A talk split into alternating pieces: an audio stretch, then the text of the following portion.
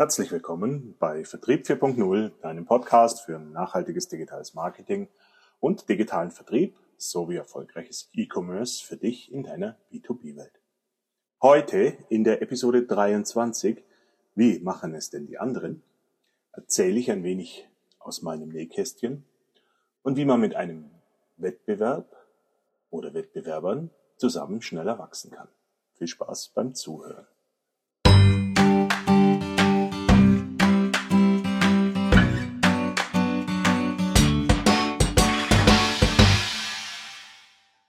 Hallo zusammen. Im Frühjahr 2017 haben wir damals begonnen mit der Firma Grob. Das ist ein großer, taktgebender Vorreiter im Bau hochinnovativer Produktions- und Automatisierungssysteme in die Welt des E-Commerce einzutauchen.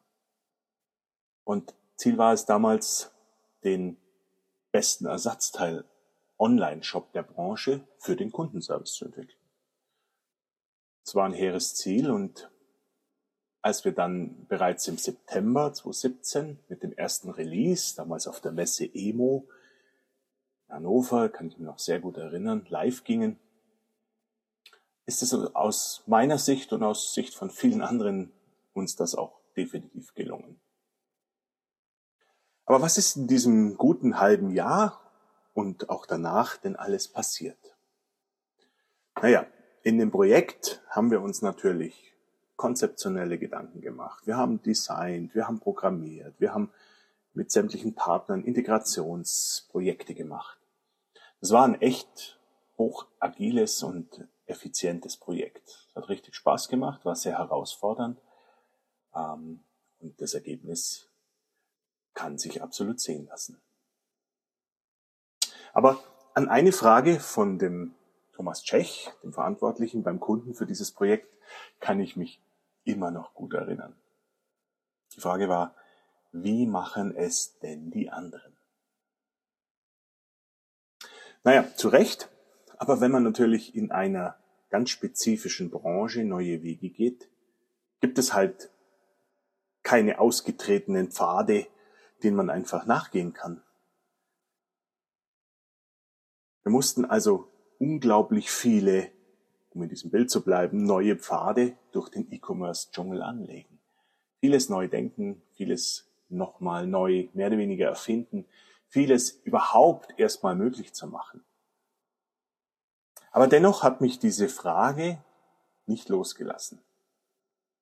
Und wir haben dann schon angefangen, auch links und rechts zu schauen. Und natürlich haben wir schon ganz viele Erfahrungen aus früheren Projekten. Wir haben ja auch schon seit, ich habe es in einem früheren Podcast mal erzählt, 1998, glaube ich, den ersten Online-Shop gebaut und da dazwischen ganz viele Online-Shops, wenig Industrie, viel auch Konsumerthemen, also Schuhe, Fashion, Strümpfe, ähm, war alles, war alles dabei. Und wir haben natürlich auch Portale entwickelt und haben sehr viel Erfahrung mit Online-Projekten gehabt zu dem Zeitpunkt.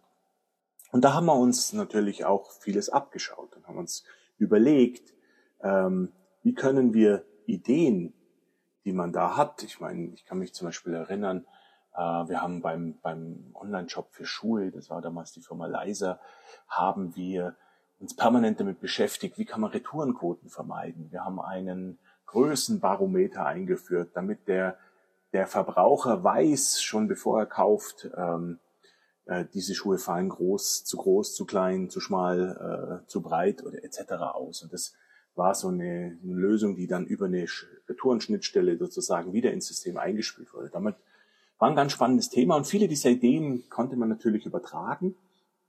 Und das ist, das galt es natürlich auch, auch diese, diese Abstraktion durchzuführen und zu überlegen, was, was können wir in der B2B-Welt davon lernen.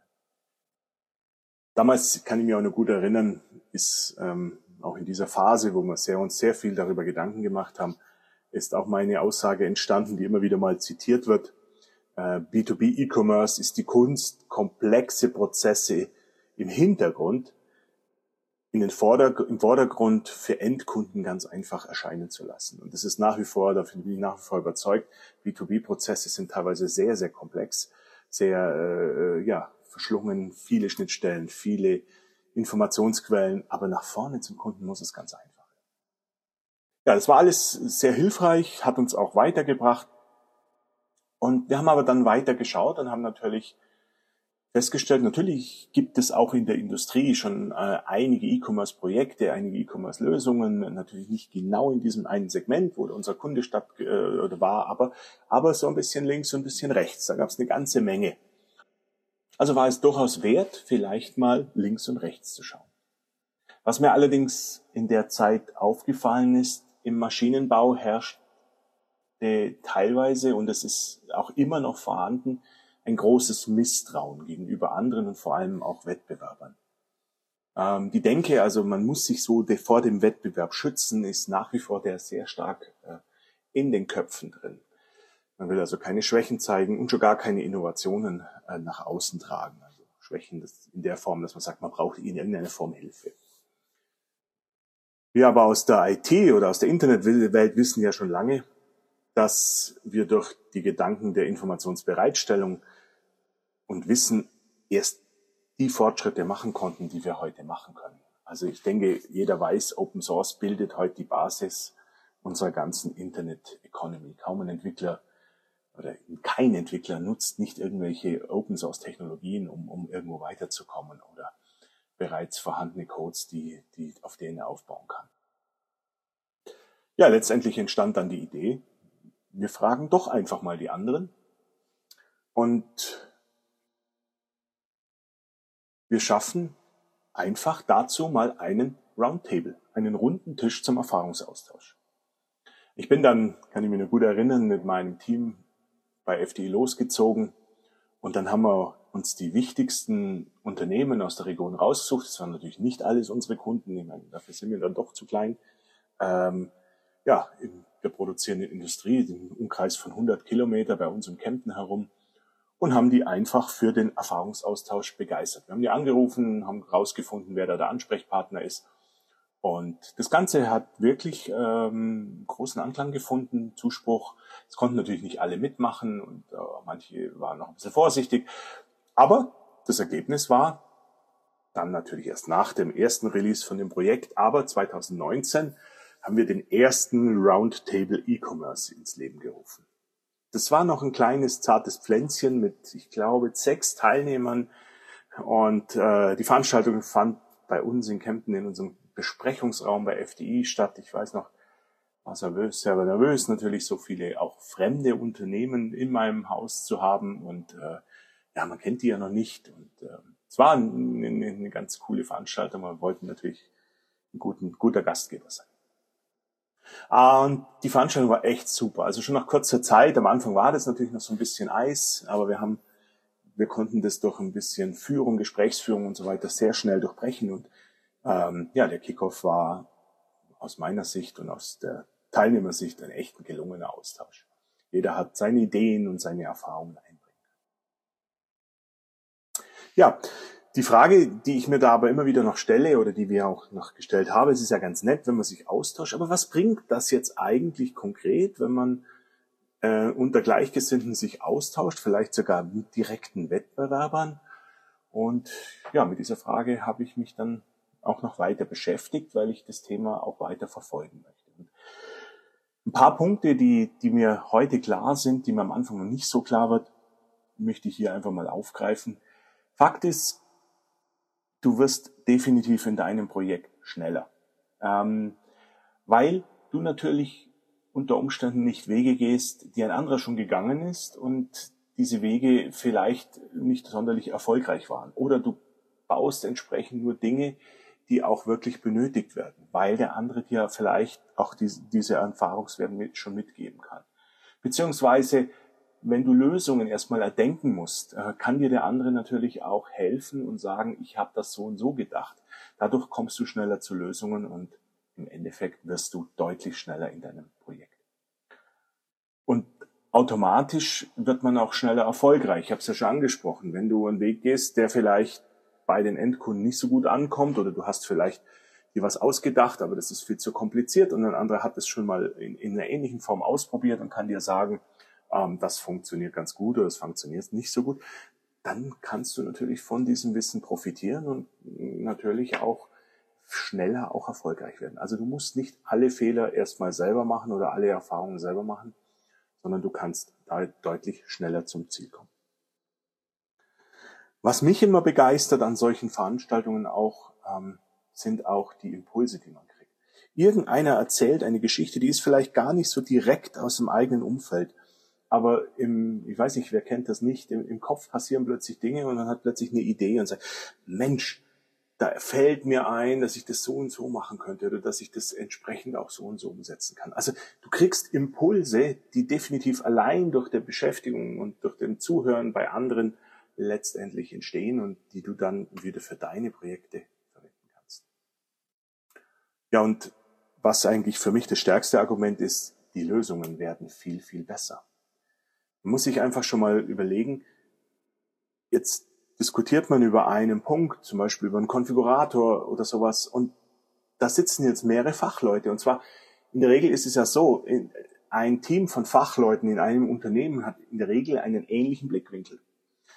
Kommen jetzt aber andere dazu, die aus einem, aus einem anderen Blickwinkel da drauf schauen, auf das gleiche Problem mit dem gleichen Fachwissen oder mit einem ähnlichen Fachwissen, dann entsteht eine andere Perspektive. Und da entsteht natürlich noch was ganz Neues. Und was ich immer ganz spannend auch finde, ist, ähm, das ist auch eine ganz andere Energie. Wenn du entwickelst mit dem, mit dem Hintergrund, äh, ich mache das für mich und ohne dass jetzt da irgendjemand draufschauen darf und im Geheimen und wie auch immer, ist es vielleicht was anderes, wie wenn, wenn ich mich mit anderen austausche. Es ist eine ganz andere Energie, es ist eine kreative Energie, die da entsteht und die letztendlich auch bessere Lösungen das sind jetzt sicherlich sehr weiche Faktoren, aber unterm Strich muss ich sagen, all das, was da passiert, äh, ist schon ziemlich beeindruckend. Jetzt denkt vielleicht auch der ein oder andere, ja, aber Moment, ähm, am Ende bedeutet es ja, dass, dass man genau die gleichen Lösungen wie der Wettbewerber hat, äh, wenn, wenn man sich so gleichschaltet. Also da kann ich sagen, das ist definitiv nicht so. Ähm, Du musst einfach davon ausgehen, jeder da draußen hat eine ganz andere Ausgangslage. Jedes Unternehmen. Die einen haben andere IT-Systeme, die haben andere Datenstrukturen. Die Datenqualität ist auf einem anderen Niveau. Die einen haben andere Kapazitäten. Es sind dann doch wieder andere Kunden. Aber auch die Unternehmensphilosophie ist unter Umständen eine ganz andere. Und da bedeutet das letztendlich, was dem einen vielleicht im Unternehmen als extrem wichtig erscheint, ist beim anderen Unternehmen vielleicht nur eine sekundäre Priorität. Dadurch bleibt definitiv die Lösung, die am Ende dabei rauskommt, immer eine individuelle Lösung. Ich selber in meiner Agentur bin, bin sogar mittlerweile so über, von diesem Konzept überzeugt, dass wir mit einem eigentlich direkten Wettbewerber, einer anderen Agentur aus Norddeutschland, ähm, auf sehr intensiver und tiefer Ebene uns austauschen über Prozesse, über Möglichkeiten, über Vorgänge, vertriebliche Vorgänge und so weiter. Und wir merken einfach, wie dieses Vertrauen uns beide wachsen lässt und trotzdem ist jeder von uns ein individuelles Unternehmen und hat ganz andere Art, an den Markt zu gehen und äh, mit den Kunden zu arbeiten. Also von daher, diese, diese Ängste, würde ich sagen, kann man wirklich äh, vernachlässigen. Ich bin ein großer Freund vom Austausch. Ich bin ein großer Freund von der Offenheit und dass man gemeinsam wirklich, wie ich schon gesagt habe, schneller wachsen kann und definitiv bessere Lösungen entwickeln kann. Vielleicht fragst du dich ja, gibt es eigentlich den Roundtable nach, sind es vier Jahre noch? Natürlich gibt es den Roundtable noch. Und äh, in Corona-Zeiten haben wir den erstmal auf Online umgestellt. Sag mal, das war jetzt sicherlich ähm, bedingt gut. Ähm, online äh, funktioniert der Austausch, so ein intensiver Austausch, nicht ganz so gut, aber wir konnten das trotzdem weiter aufrechterhalten und das war auch sehr wertvoll für alle. Und das Besondere ist, in diesem Jahr gibt es zum ersten Mal eine viel größere Veranstaltung in einem, in einem großen Rahmen. Die findet am 17.11. im digitalen Gründerzentrum in Brick, in Brick in Ingolstadt statt. Wir haben, wir haben uns entschieden, mit dieser Veranstaltung dieses Jahr einfach mal rauszugehen und das Ganze auch mal deutlich besser zu zeigen, deutlich größer zu machen und noch mit viel Mehrwert auszustatten. Es wird eine absolute Mega-Veranstaltung. Und hier geht es auch um einen offenen und einen ehrlichen Austausch unter Gleichgesinnten. Also die Philosophie des Roundtables, die haben wir uns weiter erhalten. Und definitiv ist es auch so, dass alle Teilnehmer Unternehmen der produzierenden Industrie stehen, sind, die letztendlich heute vor Herausforderungen des digitalen Vertriebs stehen. Es ist ein bisschen größer geworden. Es ist nicht nur E-Commerce, es ist mittlerweile digitaler Vertrieb. Ganz konkret berichtet zum Beispiel dieses Jahr der Carlos Carranza, der CIO und CMO der Pfeiffer Gruppe, über seine Digitalisierungsstrategie und wie er mit dieser Digitalisierungsstrategie in verschiedene Projekte einge oder er und sein Team eingestiegen sind. Auch werden da auch ein Projekt aus diesem Unternehmen gemeinsam beleuchten und die werden das vorstellen. Oder der Nikolai Molitor, ein, ähm, von der Kessel AG, äh, berichtet über ein Planerportal, das sie jetzt gerade, das ist jetzt gerade diese Woche live gegangen, ähm, dass sie zur Lead-Generierung nutzen. Ganz, ganz interessanter Ansatz, ähm, der das Unternehmen meines Erachtens einen Riesenschritt nach vorne bringen wird. Und natürlich sprechen wir auch über digitale Marketingstrategien, Lead-Generierung und Marketing-Automation. Welche Bedeutung hat das heute auch in der B2B-Welt? Also du siehst, es wird ein ganz, ganz spannendes Thema, ganz, ganz spannender Austausch. Und falls du, und das ist auch meine Einladung heute, aus der produzierenden Industrie kommst und dich dafür interessierst, kannst du dich gerne dazu noch anmelden. Ähm, es gibt noch ähm, ein paar Plätze. Wir dürfen es nicht zu groß machen, aber es gibt auf jeden Fall noch Plätze. Ähm, ich schreibe dir den Link in die, in die äh, Podcast-Beschreibung.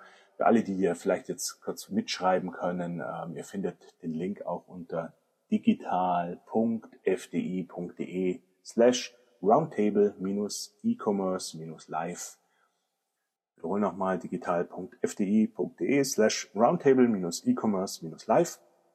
Oder wenn ihr es nicht mitbekommen habt, schreibt mir einfach an podcast.fdi.de. Aber bitte nur Teilnehmer aus der Branche. Habt Verständnis, dass wir keine anderen Teilnehmer zulassen. Es ist einfach ein Austausch unter Gleichgesinnten.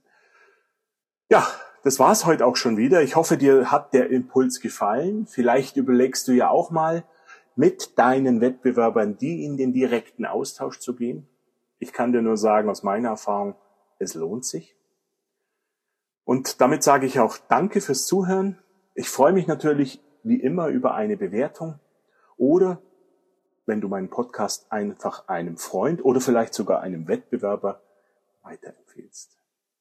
In diesem Sinne, bis bald, dein Thomas Reisacher.